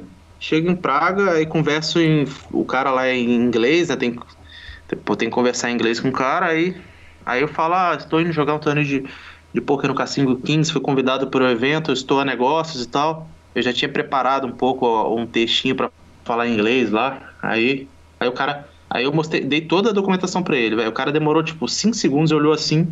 Aí ele, ok, pode ir. Uhum. Aí eu passei, velho. Lá em Praga e passei. Aí quando eu saio da, da. Pego minha mala, aí eu já tô. Aí eu já penso assim, falo, bicho, tá dando certo, cara. eu acho que tá dando certo. Eu já peguei minha mala, acho que eu já passei por tudo que eu tinha que passar, velho. Aí chego em Praga, pego minha mala, aí saio daquela sala de, de das malas lá, é, da, da bagagem, e aí tem um cara do cassino me esperando com uma plaquinha com meu nome e o cassino assim, nossa, não acredito, cara. Vamos, filho! Vamos, Pô, rapaz, eu fiquei. Eu, o cara olhou assim com a plaquinha, eu fiquei. Tava rindo olhando pra ele, velho. Rindo assim. Uma hum. felicidade. Aí, meu amigo, eu entrei no, no, no carro e só foi alegria, velho. Fui viajando assim, ouvindo uma musiquinha suave, só pensando em entrar e jogar a mesa final. Aí cheguei lá no cassino depois de uma hora e meia, né, de carro de Praga pra Rosvadov. Aí cheguei lá, tive que fazer o teste do Covid de novo que eles obrigam lá você fazer. Uhum. Aí, mais um flip. é, porque é um Aí, flip eu... o seguinte, é importante a gente lembrar o ouvinte é o seguinte, é um flip depois de, de, de, de, quase 24 horas de viagem de avião, onde você teve contato com centenas de pessoas e indiretamente com milhares de pessoas que passaram por todos os aviões, aeroportos e todos é. os lugares que você passou, né? É, só que eu não sei, tipo, se, por exemplo, se eu pego o vírus, eu não sei se, se eu pegar no, num dia anterior, se eu fizer o teste no outro dia, é, dá positivo. Eu não sei, eu acho que. Eu não sei se demora um tempo para. Sim, ah, sim. Eu não sei se, se é tão eficiente esse teste na hora lá. Eu sei que os caras do cassino, eles tinham um laboratório lá deles, que o resultado saía em 15 minutos. Uhum. Entendeu? Eu fazia lá, saía em 15 minutos. Era uma sala do cassino lá de, de Covid. Aí, enfim, deu negativo. Aí eu já botei uma pulseirinha lá de que tinha feito o teste do Covid negativo. Cara, eu fiquei livre para jogar o jogo, cara. Aí foi um sonho, aí cheguei lá, encontrei o aí o Leon veio falar comigo, né? O Leon do dono do cassino. Cara, foi foi sensacional, assim, foi foi um momento doido assim que eu vivi, cara, e tô muito feliz de ter dado tudo certo, cara. Podia ter dado algumas coisas de errado, mas consegui ter dado certo. Bruno, é, obviamente está todo mundo torcendo aqui no Brasil e você está postando, está fazendo live, está conversando com o Mojave e a sensação de todos os brasileiros te vendo era bota a porra da máscara, caramba. Quer dizer, você, você mete a, a, foto lá sem máscara e fala, brother, se você começar a espirrar aí, você não vai jogar a WSOP. Uh, ah, o clima era de pânico antes de. Quer dizer, o clima era de pânico, não, de neura antes de, de, de do, da mesa final para não ter risco de acordar espirrando ou qualquer coisa assim? É, eu eu tava mais tranquilo porque eu tinha feito o teste do Covid lá e eles não iam me fazer fazer outro teste. Uhum. Né? Você sabia então, disso, isso era um fato. É, exatamente. E essa questão da máscara, cara, é porque é o seguinte, eu fiz algumas fotos, uhum. eu postei algumas fotos no Instagram lá e tal, e fiz algumas umas lives. É, o, o Mojave também fez o teste do Covid, uhum. negativo lá, ele fez junto comigo, e aí eu basicamente eu ficava sem máscara do lado do Mojab só. É a única pessoa que eu ficava sem máscara do lado, sabe? Era a única, a única de todos, assim. E aí eu fiz, aí tipo, eu ia tirar uma foto, por exemplo, tirei uma foto com o Leon. Aí eu só tirei a máscara para tirar a foto, entendeu? Uhum. Eu nem ficava é, conversando com ele sem máscara, não. Eu tirei a, a máscara pra tirar a foto. Eu, não, eu fiquei. Eu era o cara mais chato da máscara lá. Mas, mas um tem que... que ser, né, cara? É muito dinheiro em jogo, né, Bruno? É, não só isso, mas também eu não quero pegar esse negócio e voltar para o Brasil ia ser difícil e vou, quero ver meu pai também que já é, é já tem uma idade mais avançada eu, eu correr levar risco para ele. Então eu ficava muito eu toda hora ficava com máscara e, e ficava tomando muito cuidado lá entendeu? Só que eu só tirei mesmo para tirar foto e fazer algum tipo de live com o Mojave porque eu sabia que ele estava ele tava mais tranquilo porque ele tinha feito teste e era só isso, mas eu tava usando mais máscaras que eles imaginam. É, além da decepção, né, Bruno? Quer dizer, no, no, momento de você ir lá e fazer a glória, né? Poder jogar a mesa final, que é o sonho de todo mundo, você imagina aos 47 do segundo tempo um problema ali, né? Não, ia ser muito triste, cara. É, mas é isso. E foi, cara, muito doido essa viagem, porque, por exemplo, antes dessa viagem eu tava mantendo o isolamento assim, severo, sabe? Uhum. Eu tava desde o de março ali do, desse ano, que foi quando começou, eu tava isolado em casa, assim, sem sair para quase lugar nenhum. Eu não tinha feito nenhuma viagem pra, de avião, é, eu, não, eu não saía para ver a galera direito. Então, basicamente, eu não tava vendo quase ninguém, só minha família. E aí, do nada, eu vou viajar pra Europa, pegar um avião e ficar num cassino e jogar poker, valendo milhões. cara, que parada louca, cara. Olha que porra é essa, cara? Eu vou pra Europa, em tempos de Covid, jogar um torneio main event da WSOP e tem meses que eu não viajo de avião, que eu não vejo ninguém. Do nada eu vou eu vou me aventurar no mundo. Que loucura, cara. Se você me permitir complementar, eu ainda te digo mais. E se eu ganhar isso aqui, eu vou pegar outro voo. Depois é, de sair cara. da América do Sul e ir para Rosvadov, eu vou picar para o Rio Cassino em Las Vegas, é. quer dizer, no, em outro continente do outro lado do mundo. Pois é, cara, eu ia ter que. Ainda tem essa ainda, quase, hein? Quase. Ia ser Vegas valendo um milhão de dólares. Parada que você botar fazendo um filme, vai ser um filme ainda mentiroso ainda. Me conta um negócio, Bruno. Aí o chinês não foi. É, ele não, aparentemente não conseguiu sair por causa de regulamentação, guerra política. É da, ele é da terra, né, da China mesmo, não é Hong Kong, não é é, dos lugares onde o trânsito é mais fácil. Ele não foi, botou uma carta na rua. Deu dó, cara, você pensar, você se colocou na posição dele, é, é, é desagradável? Cara, eu nem sabe. Assim, para ser bem sincero, é, muita gente falou que, ah, que sonho, que o chinês não vai, não sei o que, já vai melhorar. Cara, eu queria muito que ele fosse, que fosse normal desde o início, assim, que todo mundo fosse, fosse uma mesa final jogada com nove mesmo. Uhum. Com certeza não é uma coisa que eu desejo para ninguém, assim, se não poder ir jogar uma FT dessa, cara, é muito, seria muito egoísmo. É, essa é uma das coisas que eu, que eu prezo muito, assim, para me colocar no lugar do outro. Por exemplo, é, em situações, por exemplo, normal de que eu tô jogando online ali, o cara fica sitting out. Eu quero sempre esperar o cara voltar, é uma coisa que eu costumo fazer, sabe? Uhum. É, já fiz algumas vezes e, e, cara, é uma coisa que para mim não tem preço, sabe? Se, se colocar no lugar do outro, às vezes você poderia estar tá ali ter um problema que os outros não vão saber e aí o cara não te espera ou sei lá. É, as pessoas têm que se colocar no lugar dos outros, sabe? Sim. Então, tipo, com certeza eu queria que ele tivesse ido. Eu já, já até comentei com alguns amigos que seria bom todo mundo estar. Tá. O pessoal até falou, ah, ah, conta outra, não sei o quê. Não, mas eu, é, cara, tipo, não tem problema, sabe? Seria uhum. bem melhor pro esporte, assim, pro jogo em si. Mas eu não sabia dos motivos que fizeram ele não ir. Eu vi que ele falou que ele não iria, mas eu não entendi. Ele, ele na, no, no, no, post que eu vi, ele não alegou nenhum motivo. É, eu Achei ouvi as duas coisas. Eu ouvi problema de regulação e ouvi algum tipo de não vou, não, não, enfim, vai saber, né? Eu, eu não sei. Eu também não posso cravar, seria responsabilidade da minha parte cravar esse motivo. Bruno, me conta um negócio. É, e aí você chegou lá para jogar e, cara, não tinha cobertura. Para nós é doído demais não ter uma live stream sem narração que seja, sem carta revelada, sem nada. É, qual foi o tamanho da reclamação da, da, da turma daqui para você? Quer dizer, qual a sensação? É, é, é, foi ruim o fato de não ter essa, essa Poxa, a gente, a cobertura escrita é muito 2008, né, cara?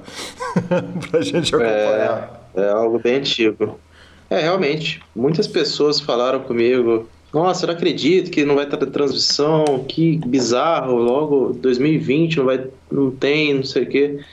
É, não tinha muito como eu controlar, né? Muita coisa, eu tava só à mercê ali das, das decisões do, dos, dos organizadores. Uhum. E foi isso, né? Só rolou transmissão pelo, pelo por escrito, News, e, e, aí é. pelo Poker News e aí na ESPN vai aparecer todo o show ali da em fevereiro, foi o que me disseram, com, com precisão. É, sei, cara. Eu esperava que fosse transmitido, seria bem mais legal, né? Pra galera ver as mãos e comentar e torcer. E seria irado, mas infelizmente não teve, não teve muito o que fazer, né? Perfeitamente. Me conta um negócio. Em fevereiro, o que que. Spoiler. É, o que que nós vamos ver em fevereiro? Um Bruno à vontadezaço na mesa, super tranquilo, conversando, batendo papo e metendo ficha.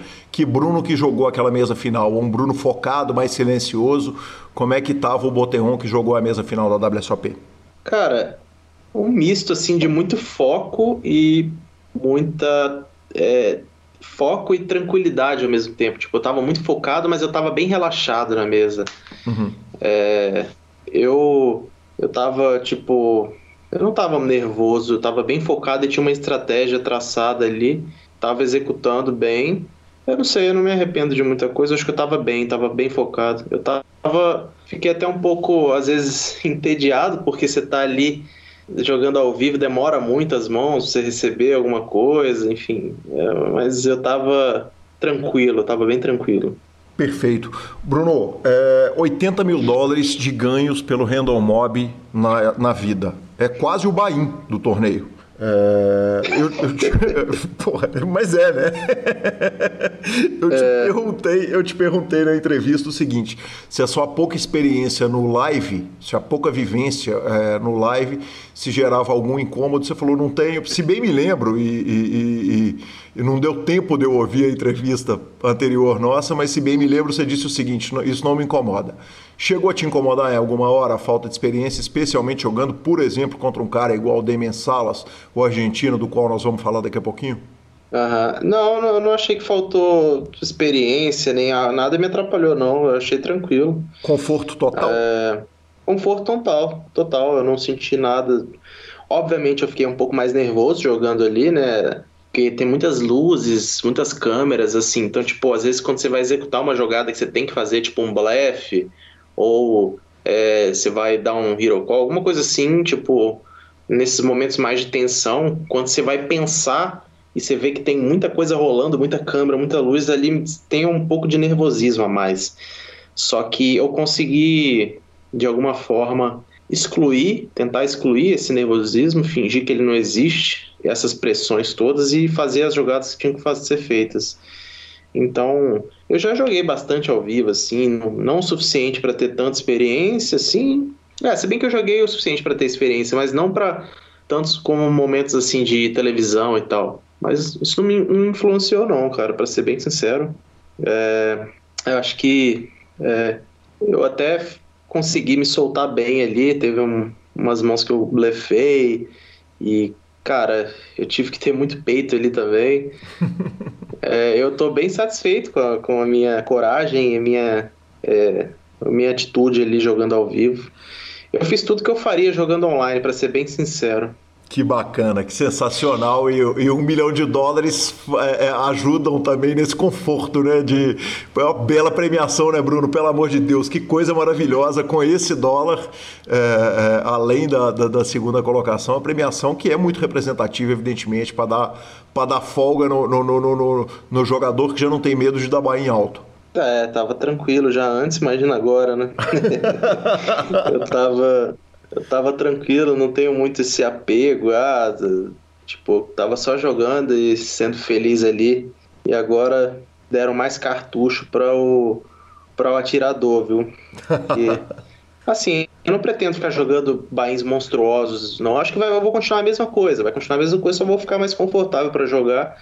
Mas vou continuar, eu não vou ficar dando bain igual esses caras que jogam ao vivo, de torneio de 50, 100k, até porque todos praticamente têm investidor, né? A não ser que eu consiga algum investidor para jogar, mas eu não sei, eu não tô pensando muito nisso agora, porque eu tô aproveitando o meu momento.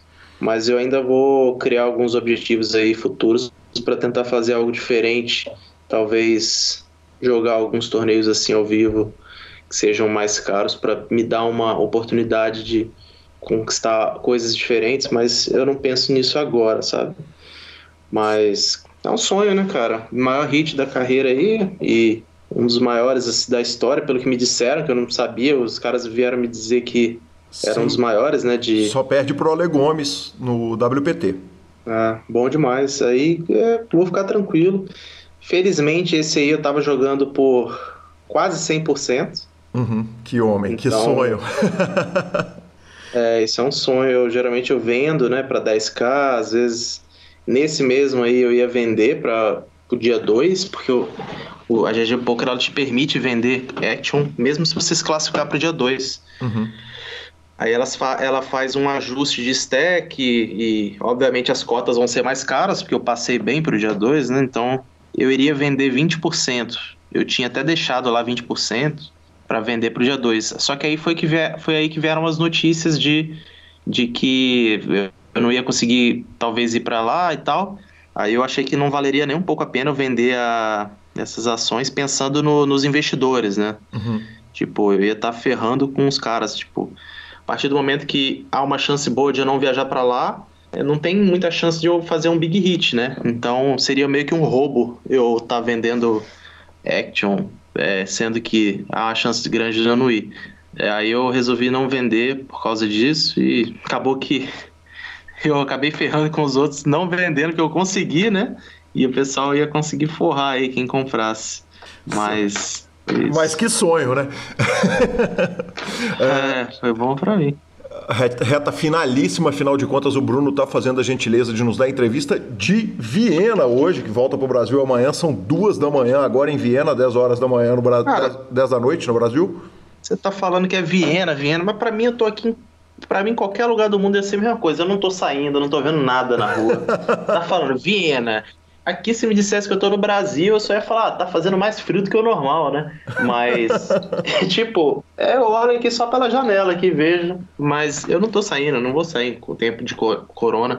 Uhum. Então é loucura. Eu tô em Viena, mas eu não sei o que é Viena. Eu tô. Bruno, me conta um negócio. Viena é uma passagem de volta? Quer dizer, você parou em Viena porque tinha que parar, qual que é o, o movimento? Porque eu, eu, quando você me falou que está em Viena e hoje é dia 12 já, quer dizer, já se passaram alguns dias, eu imaginei, porra, o Brunão ficou lá na Europa, deve estar tá dando um mega rolé e, vai dar uma Nada. passeada e depois fazer um, um, isolamento. Zero de rolê, zero. Tô uhum. fazendo nenhum rolê, meu rolê tá sendo só dentro do quarto aqui, sem fazer nada. É, eu, eu passei em Viena porque, como é que fala? Ah, tá. O cassino lá ele foi, ele fechou, né? O cassino uhum. Kings, então eu tive que sair de lá uhum. porque eles fecharam por conta do governo. Tava, fecharam todos os estabelecimentos por causa da pandemia. Então eu tive que sair de lá e aí o Mojave é daqui de Viena, vim para cá, fiquei num, num, num, apartamento próximo ao dele uhum. e aproveitei para jogar online também aqui. É, e é isso. Aí eu tô basicamente jogo online um pouco. E tô esperando minha passagem de, de ida, que é daqui de Viena, que é amanhã já. Eu já vou para o Brasil. Mas é mais ou menos isso.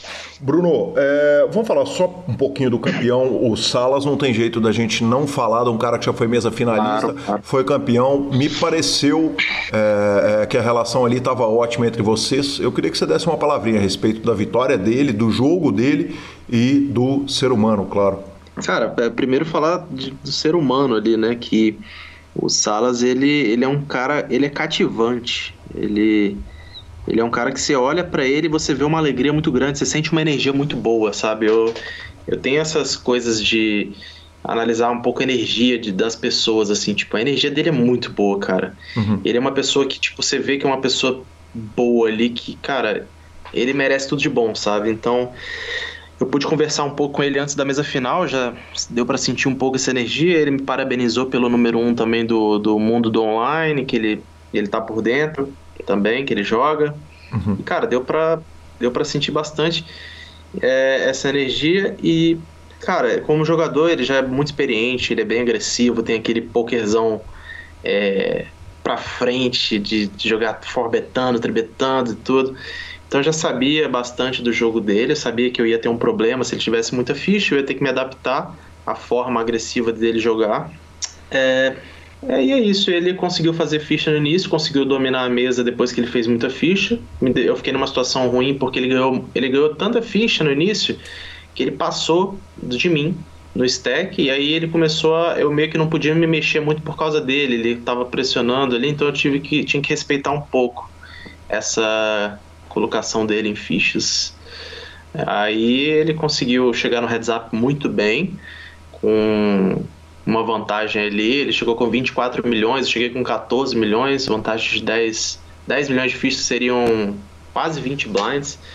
Cara, e ele, ele é um ótimo jogador, ele merece tudo isso, ele é uma ótima pessoa. Tipo, seria um cara que eu estaria torcendo na mesa final com certeza, se eu não estivesse jogando.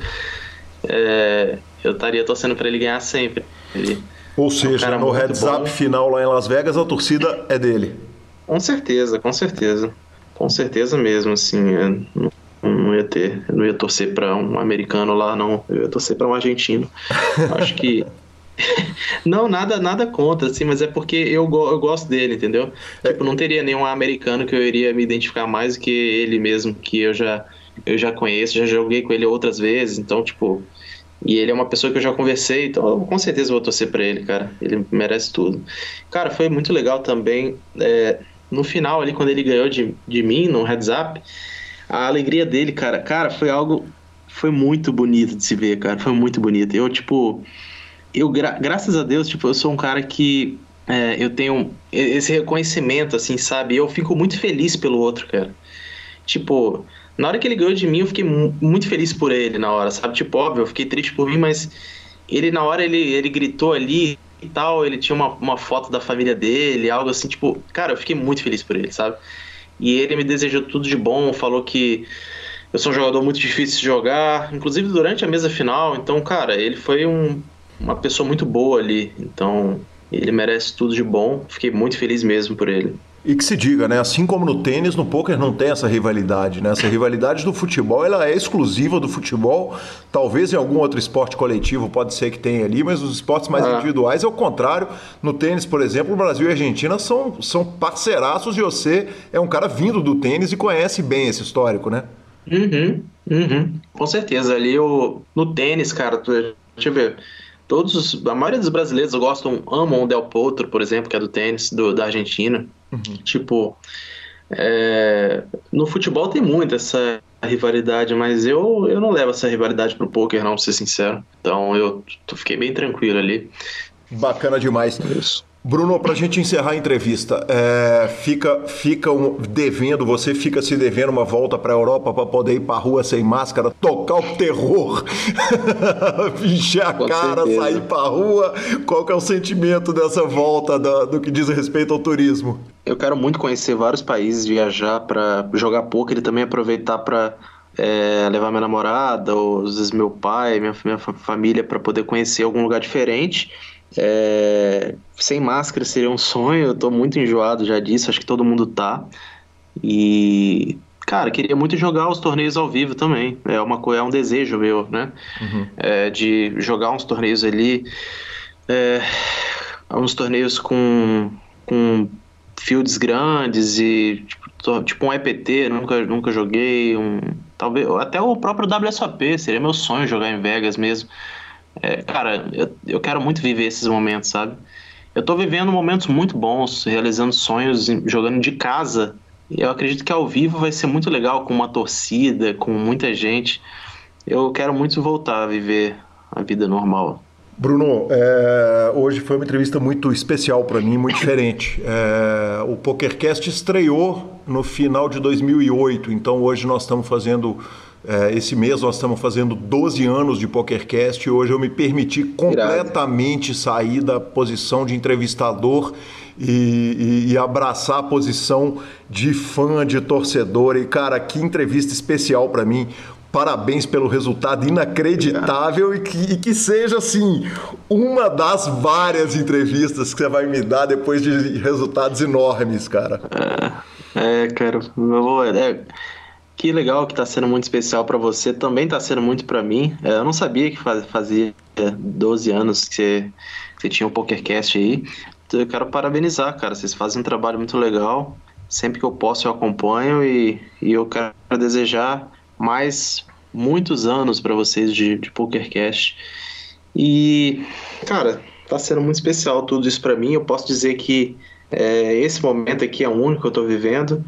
E também, tipo, igual você falou, inacreditável. É, realmente, eu também, eu às vezes tô conquistando algumas coisas que é difícil de eu acreditar. Já é difícil vocês, imagina eu, eu também, tá sendo muito, sabe?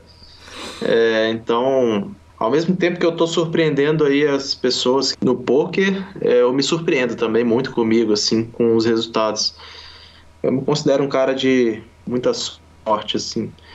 É, apesar do, do trabalho duro, assim, eu acho que tem muita muita sorte assim como pessoa, sabe, de as coisas terem acontecido de forma positiva, de antes do poker ter passado pelo que eu passei, que me deu muita força para para jogar poker e tal, ter a disciplina que eu tenho. Então, tudo isso envolve uma sorte grande, sabe? Não as, o resultado das cartas que eu digo, eu digo nas outras coisas da vida que todas elas têm, têm muita sorte envolvida. Então, é isso. Obrigado por tudo aí. É especial para mim também aqui. E sempre que tiver um convite desses aí, eu vou ter a honra de aceitar. Cara, me, me receber no horário de Viena, como é que chama? Como diz a hora do Brasil, horário de Viena, 12 e 05 da manhã. Cara, que honra. É, que honra e muito obrigado. Ótima viagem para você e boa, bom final de ano, boa passagem de ano. E, cara, que, que especial. Que homem. Valeu, Calil. Obrigado por tudo aí. Tamo junto sempre aí. Um grande abraço para todo mundo. Valeu, galera. Obrigado, valeu. Sensacional, Marcelo Lanza. Que homem, hein? Que homem. É, obviamente, eu falei com ele, né? Se for para nos pagar a regulada de conta, que seja em cerveja, né? Nós vamos gastar nisso mesmo.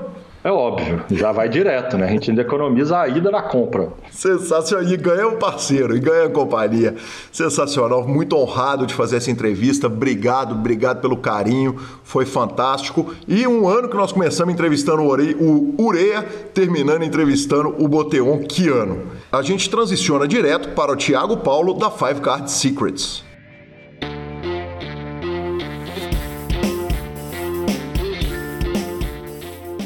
E recebo o Thiago Paulo da Five Card Secrets para mais um bloco técnico. Muito bem-vindo, Thiago. Grande Guilherme Calil, vamos aí para mais um bate-papo sobre Five Cards, né, nossas cinco cartinhas, para esse seleto público aí do PokerCast. Bacana demais. De que, que falamos hoje? Hoje é um assunto muito interessante. A gente vai abrir um pouco a mente, vai sair do nosso jogo, né, de focar nas nossas cartas, para a gente entender como são os adversários.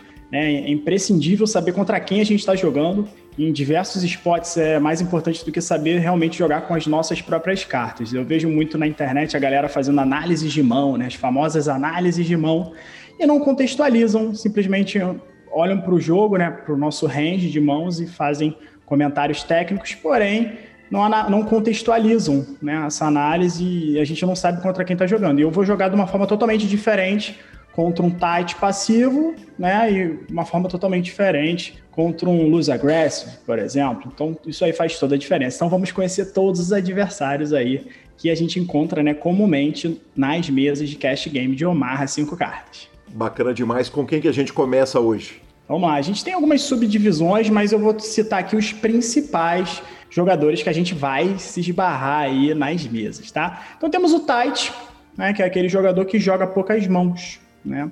E sempre, né, o tight e o, e o loose, a gente às vezes confunde, né? Acha que o loose é o cara que é agressivo. Não, o loose é o cara que joga muitas mãos. O loose aggressive é, assim, o agressivo, tá? Então temos aí primeiro o tight, como eu falei, né? Então é um jogador que joga poucas mãos. E temos o tight aggressive, que é o jogador que vai jogar poucas mãos, porém as mãos que ele vai jogar, ele vai jogar com uma certa agressividade. Temos então aí também os Call Station, que são aqueles jogadores que gostam de ver aí até o river. Eles não agressivam muito as mãos, eles têm uma característica geral de forma passiva, eles só vão dando call, call, call, eles querem ver o draw deles, o flush draw, o straight draw, que muitas vezes estão pagando até para uma mão que não seja o nuts, né, um draw que não seja o nuts, mas querem ver até o river. Então são jogadores de forma passiva e um bom é, jogador para a gente extrair bastante. A gente vai falar depois como a gente vai jogar contra cada um deles, hein? Vai ficar mais interessante esse bate-papo. Temos aí o lose passivo e o lose agressivo, né? O lose passivo, ele gosta de ver muito flop, né? O VPP alto, porém ele não é agressiva, né? No pós-flop. E o lose aggressive, né? Que realmente é aquele cara que vai jogar muitas mãos e vai agressivar na maioria das vezes. E por último, temos os famosos maníacos, que são aqueles jogadores que a gente não tem leitura, agressivo uma hora, depois joga um pouco de forma passiva, a gente não entende nada e vão para o chão com qualquer mão. Realmente é um jogador que tem um range totalmente aberto e a gente não tem leitura alguma do que eles possam ter. Tá bom? Então, dica de hoje aí, por enquanto, quem são os adversários que a gente vai trombar aí nas mesas de cash game de Omar 5 cartas. E na próxima semana, então, vamos falar sobre a identificação de adversários fracos. Muitas das vezes a gente se atém só ao VPP e, galera, são cinco quesitos para identificar os adversários, né? Se eles realmente são fracos ou são jogadores mais experientes. Bacana demais. Esse foi Thiago Paulo da Five Card Secrets. Siga nas redes sociais e faça esse curso sensacional que eu já fiz.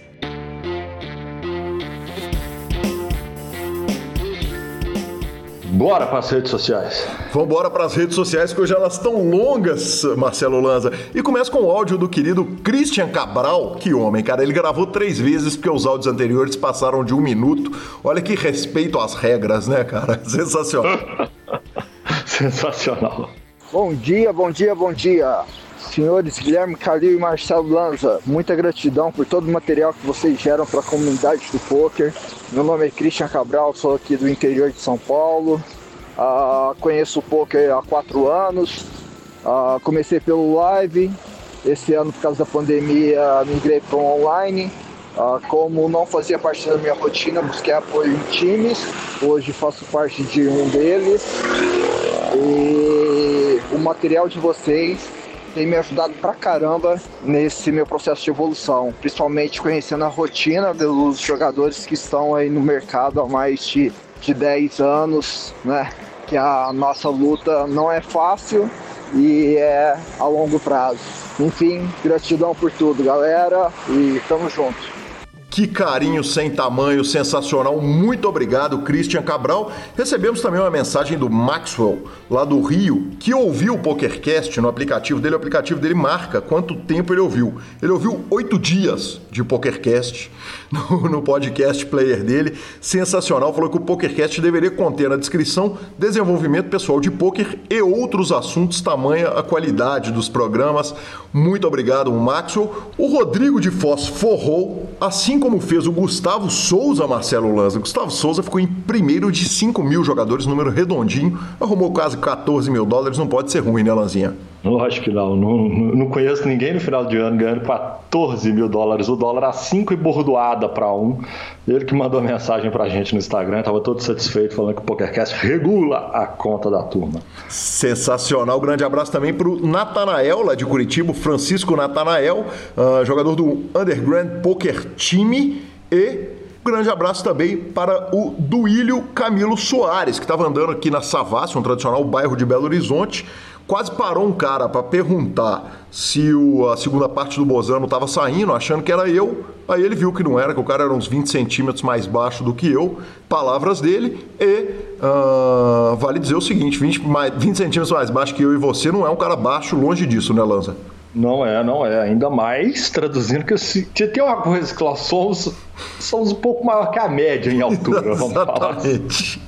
Exatamente. Se eu soubesse jogar basquete, daria uma boa dupla de basquete. E vou fazer uma errata. Com bermudas maravilhosas? Com, com bermudas sempre com bermudas maravilhosas, professor. E vou fazer uma errata. O valor do CPH eu falei que era em dólares, os 180 mil, e não são, obviamente, são reais. Justo. Mas é porque é muito grande. A gente confunde às vezes. Perfeito. Bom, finalização. Superpoker.com.br, tudo sobre poker no Brasil e no mundo. Onde tem poker, o Super Poker está. Na aba de clubes, temos a guia de clubes do Brasil, onde jogar e agenda diária de torneios. Na aba de vídeos e no YouTube, transmissões ao vivo dos maiores torneios de poker do mundo, análises técnicas, programas de humor e entrevistas icônicas. Revistaflop.com.br, a sua revista de poker há mais de uma década, contando grandes histórias do poker. Assine já e mibilisca.com, cobertura mão mão de torneios pelo Brasil e pelo mundo. Dica cultural. Lanzinha, outro dia eu dei a dica aqui, falei que eu tinha lido o livro O Lago, do Yasunari Kawabata, que é um escritor japonês, como o nome diz, e eu achei um livro muito louco muito louco. Eu tinha dificuldade até de indicar para os outros. Aí eu peguei outro livro dele, que foi A Casa das. Quem nunca, né? Exatamente. A gente achou muito louco. O que a gente vai fazer? Vamos ler outro, né? Exatamente. Eu não, não sabia nem falar se era bom, se era, se era excelente ou nem tão excelente assim. Aí eu li o outro e continuo sem opinião formada. O cara é muito louco, o cara é muito louco mesmo. E o outro chama A Casa das Belas Adormecidas, é isso? Isso, é isso, A Casa das Belas Adormecidas. É muito louco esse livro, curtinho, pequenininho, muito legal, é muito legal. No mínimo ele é muito legal, talvez ele seja genial, vamos ver como é que ele vai registrar a longo prazo aí na minha memória. É, assisti, terminei de assistir a série que eu falei que era muito ruim, aquela série The Wilds, que parece Lost, que as meninas caíram no, no, no, no como é que chama? Na, no, numa ilha Uh, e eu disse que a série tinha começado muito ruim. E a série foi muito ruim até o último capítulo e terminou brilhantemente. Mesmo assim, não, não, não. Brilhantemente mesmo. Assim, ela tem grandes sacadas. Tem um personagem maravilhoso no final. Cara, ela tem grandes sacadas no final, o que não torna a série boa. Eu continuo achando que não vale nem perto das 10 horas investidas na série, ou 9 horas. E por último, assisti um bom filme chamado The Sound of Metal, sobre um baterista de heavy metal que fica surdo do dia para a noite, é, passa a ser deficiente auditivo e é, é muito marcante o filme. Talvez se você está sofrendo em tempos de pandemia, evite assistir, porque ele não é nada leve, mas é um filmaço. Cara, então quer dizer que The Wilds no final você não perde tudo, é isso? Você não perde perdido tudo, tudo até lá. No Aí aparece um personagem, as sacadas do final são brilhantes, assim, tem umas quatro coisas que eu tava assistindo ontem, obviamente alcoolizado, e eu fiz, nó, nó, nó. Aí terminou, eu falei, é, muito ruim. É, ok. Cara, eu confesso que eu não tinha nada novo essa semana para poder falar. E aí Gabi me chamou ontem e falou: você tem que ver um filme para você poder dar dica, no, dar dica cultural amanhã na gravação. Justíssimo. Ela não estava então... proibida? Você tem que ver um filme. Eu falei, então tá, então vamos lá. É, porque você tem que dar dica, porque eu tô ainda no grind de Mandalorian, tô na segunda temporada, tô vendo Justify ainda, ainda e ainda estou vendo Mr. Robot, que eu já tinha falado sobre elas. E aí nós sentamos para ver e ela falou assim: eu vou indicar. Eu falei, peraí, não, não, não, não, não, não, não, combinado não foi esse. E aí ela tentou puxar, puxar, puxar, mas no final eu falei, não, vamos comigo um, um leve aqui. Fomos de Ava, uma das apostas da Netflix para esse final de ano. É, superprodução com o Malkovich, com grandes atores, inclusive, no filme. E é um filme ok. Ele entrega o que ele se propõe. Quando você já vê o trailer, você já entende que você não pode esperar muito do filme. É um filme de ação, tiros, bombas, mortes aleatórias, gangues, só não tem ninjas. nem, nem dinossauros. Nem dinossauros. Então ele, ele diminui a nota dele no final das contas por não ter esses dois fatores. Mas é um filme para quem quer apenas passar ali uma hora e meia divertindo, com bastante movimento, com bons atores. É um filme que entrega o que se propõe e eu acho isso sempre justo. Arroba Gui Calil e arroba Lanza Maia são os nossos Instagrams e Twitters. Nos indique, nos dê cinco estrelas, troque suas fichas sempre pelo Fichas.net e faça como eu, desvende todos os segredos do Omaha Five Cards com a Five Cards Secrets. Siga-os no YouTube e no Instagram e jogue no Poker for Fun quando você tiver a fim de ganhar de profissionais de poker, não vai ser um Poker for Fun, um clube de recreativos para recreativos, organizado pelo nosso querido humano Gustavo Eronville. A edição foi do Rodolfo Vidal, que sofreu pra caramba, engasgamos pra caramba nesse programa de hoje, tá cheio de edição desse homem maravilhoso. E semana que vem a gente tem a recapitulação do ano. É, vamos fazer aquela retrospectiva 2020. Bora! Grande abraço a todos, Feliz Natal para todo mundo, se cuidem. Se você foi para Esbórnia, não vai encontrar com papai, mamãe e vovó, porque lembre-se que nós temos que cuidar dos nossos. E um grande beijo a todos e até o próximo programa. Valeu!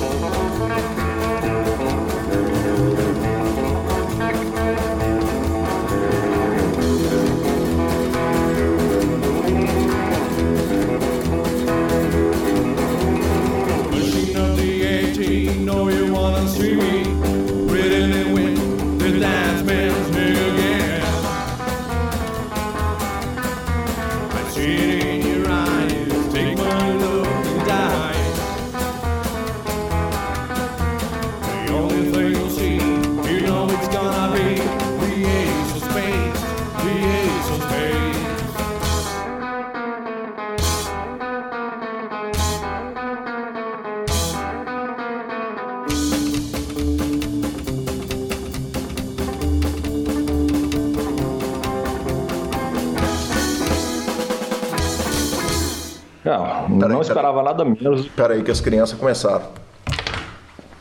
Deu pra ouvir, não.